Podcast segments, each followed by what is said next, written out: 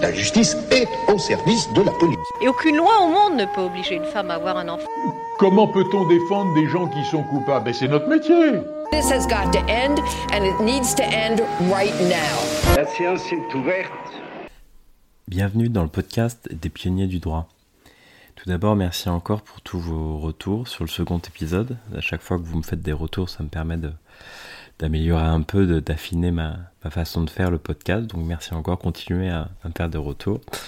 Et d'ailleurs, moi aussi, je fais des retours puisqu'on m'a sollicité cette semaine pour lire un, article. Donc j'ai lu un, article, j'ai fait euh, quelques commentaires à un jeune avocat sur sa production. Donc là aussi, si vous avez des, écrit des choses euh, dans le domaine du droit, n'hésitez pas à me les, montrer. Et ça me ferait plaisir de, vous faire... Euh, tous mes retours. Voilà, pour cette semaine, j'ai un peu bousculé mon programme parce que, euh, euh, en fait, la semaine dernière, j'ai interviewé un, avocat sur Clubhouse et, euh, et j'ai trouvé que c'était en fait très très intéressant et que ça valait la peine de, de faire un épisode sur un livre donc qui est sorti très récemment, qui est Le lanceur d'alerte n'est pas un délateur de Maître Pierre Farge.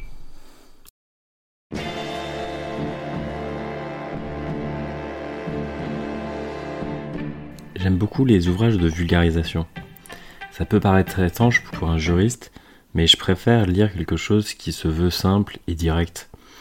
Il y a vraiment un effort quand quelqu'un cherche à vulgariser, il y a un effort sur la transmission du savoir, sur la transmission de, ce qu'il sait.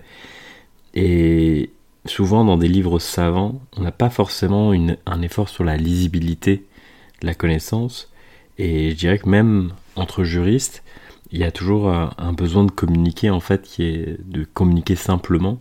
C'est pour ça que moi en tant que juriste je me permets aussi de lire des, livres écrits par des juristes mais de vulgarisation parce que souvent c'est le, moyen le plus rapide c'est le moyen le plus rapide d'accéder à, l'information.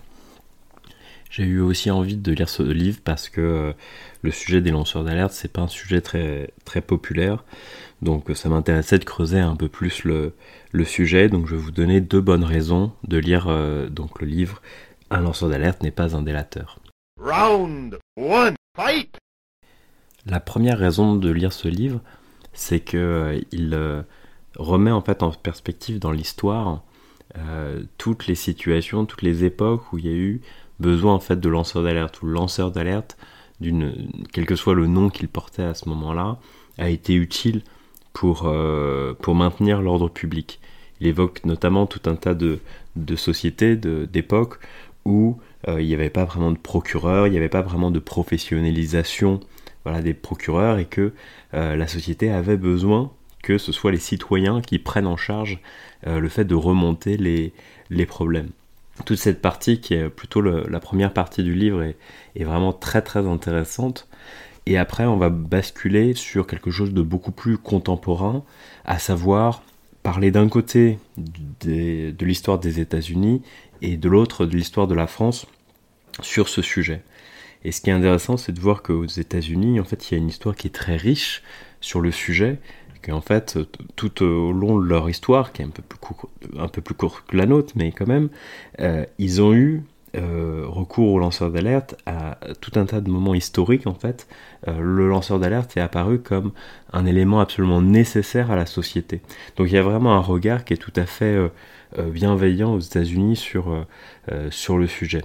Et quand on arrive quand on arrive sur la France, on a plutôt l'impression d'un certain vide historique que euh, on va plutôt avoir des, mauvaises analogies comme euh, le fait qu'un lanceur d'alerte c'est plutôt euh, le, délateur de la Seconde Guerre mondiale. Enfin, il y a tout un tas de, choses. Ça renvoie plutôt à des choses extrêmement négatives en, France. Et ce que montre bien le, livre, c'est voilà, un certain vide en fait en France dans la dans cette histoire par rapport aux, États-Unis. Pour autant, faut pas avoir une image idyllique des États-Unis pour autant. Euh, Snowden, c'est typiquement le genre de situation où, euh, le lanceur d'alerte n'est pas protégé. Euh, donc pour tout ce qui est dans le secteur public, en fait, aux États-Unis, c'est très difficile d'être protégé. Euh, les lanceurs d'alerte qui sont protégés, c'est plutôt dans le secteur euh, privé, donc il y a une vraie différence de, traitement entre les, entre les deux.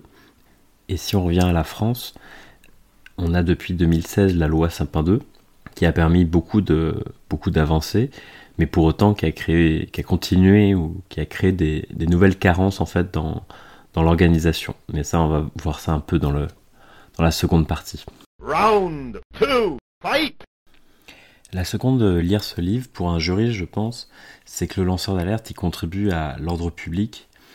Vous vous souvenez certainement, pour ceux qui ont lu le, livre que je recommandais dans l'épisode 1, L'avocature, de Daniel Soulet-Larivière, il est important de d'inscrire en fait tous les acteurs, euh, que ce soit les avocats, même lanceurs d'alerte, de les rattacher à cette question d'ordre public. Parce que quelque part, on tire tous dans le même sens on n'a pas des intérêts qui sont antagonistes. C'est pour ça que je pense que le sujet des, lanceurs d'alerte, notamment au travers de ce livre, devrait être vu aussi euh, au travers vraiment de, à la lumière du fait qu'un lanceur d'alerte contribue à, l'ordre public.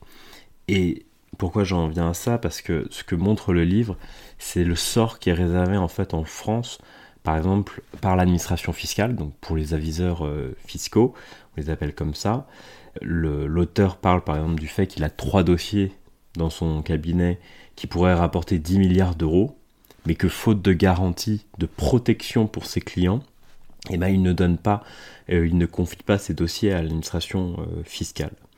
Aujourd'hui, l'indemnisation des, aviseurs fiscaux, elle, dépend euh, de la décision de deux fonctionnaires et ce n'est pas susceptible d'appel quand je disais en première partie qu'il y avait un vrai vide institutionnel, c'est qu'il y a euh, une absence en fait vraiment de, procédures, de procédures contradictoires qui permettent de garantir en fait le système. Il n'y a absolument aucune euh, transparence. Et ce que montre bien le, livre, au-delà de ce cas des aviseurs fiscaux, mais de manière générale sur tous les lanceurs d'alerte euh, qui apportent vraiment des très très très gros dossiers, c'est que le nœud gordien de l'affaire, c'est l'indemnisation.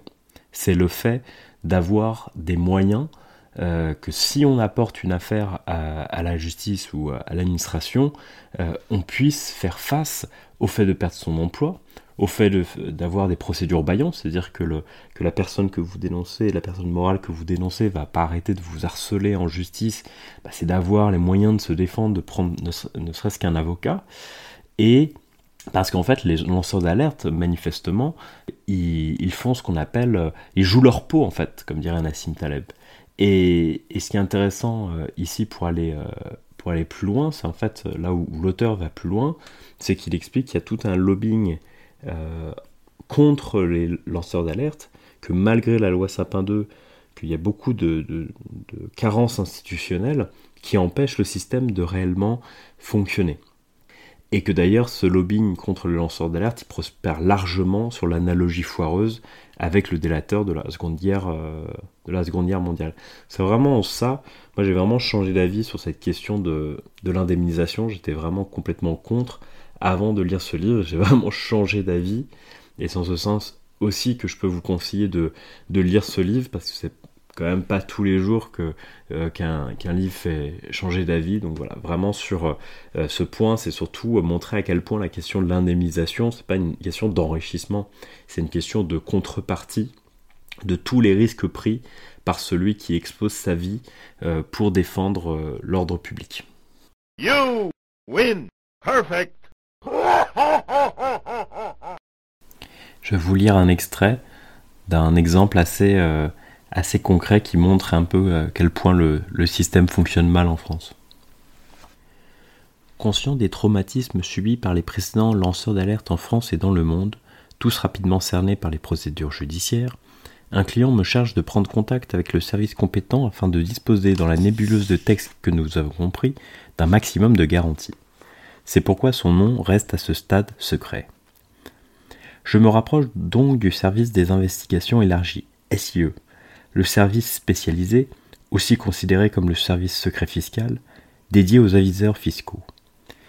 Mais n'acceptant pas que je garde confidentiel le nom de mon client, et a fortiori les données en ma possession, comme l'impose mon secret professionnel, j'apprends qu'un jour plus tard, par un courriel que me fait suivre mon client, que mon interlocuteur d'alors est entré en contact directement avec lui par email, l'invitant à lui répondre tout aussi directement dans le cadre de ce dossier qu'il cite par le nom de l'établissement financier en question. Les noms du fonctionnaire et du service sont en signature officielle de son email. Aucune équivoque possible. Une main courante immédiatement déposée, suivie d'un courrier au ministre de l'économie. En l'absence de réponse au bout de huit jours, une plainte est déposée contre l'administration fiscale. Habituellement, le traitement d'une plainte peut prendre plusieurs mois avant qu'il soit suivi éventuellement des faits. Ici, une information judiciaire est ouverte en 48 heures. Je suis donc convoqué à une audition. Elle durera trois heures et permettra de répondre aux questions de façon exhaustive, de souligner les incohérences, et finalement de poser au magistrat cette question simple. Si ce fonctionnaire a soi-disant tenté de me contacter par téléphone avant d'appeler directement mon client, pourquoi n'a-t-il tout simplement pas répondu à la main courante et à mon courrier au ministre dont il était en copie? Pourquoi a-t-il attendu une plainte et plusieurs semaines pour produire ces éléments, sinon autant de temps qu'il en faut pour s'organiser et construire des preuves de toutes pièces pour se défendre avec tous les moyens des services de renseignement que l'on imagine en sa possession?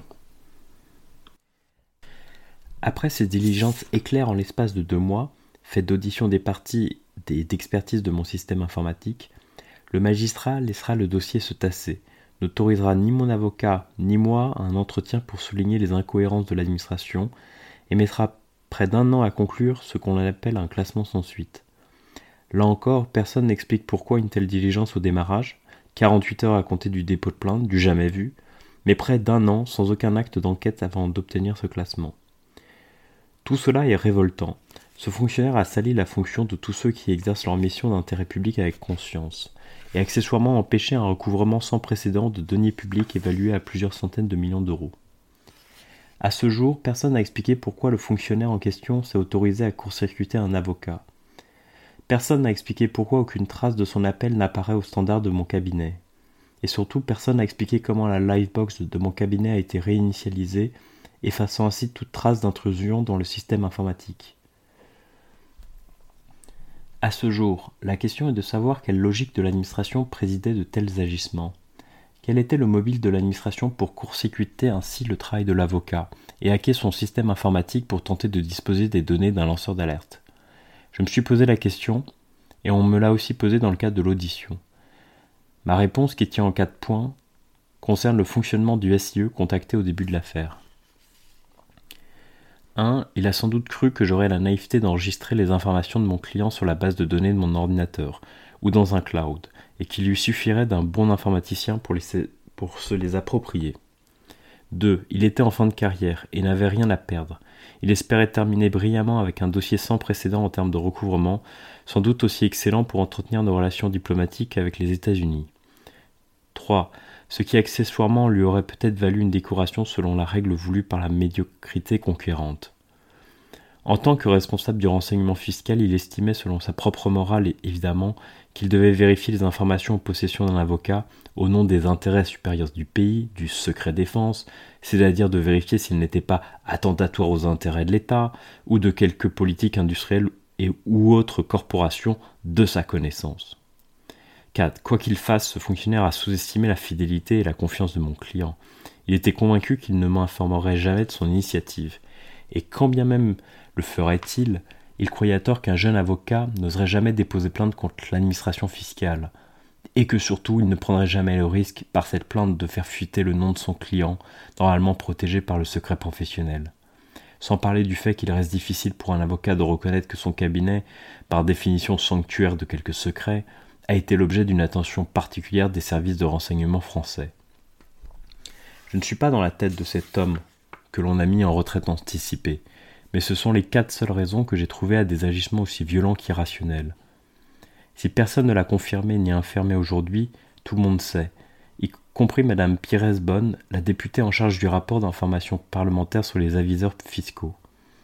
Elle auditionnera même l'intéressé en ne mentionnant que son prénom en page 10 du rapport et en précisant qu'il est l'ancien chef du SIE de la DNEF.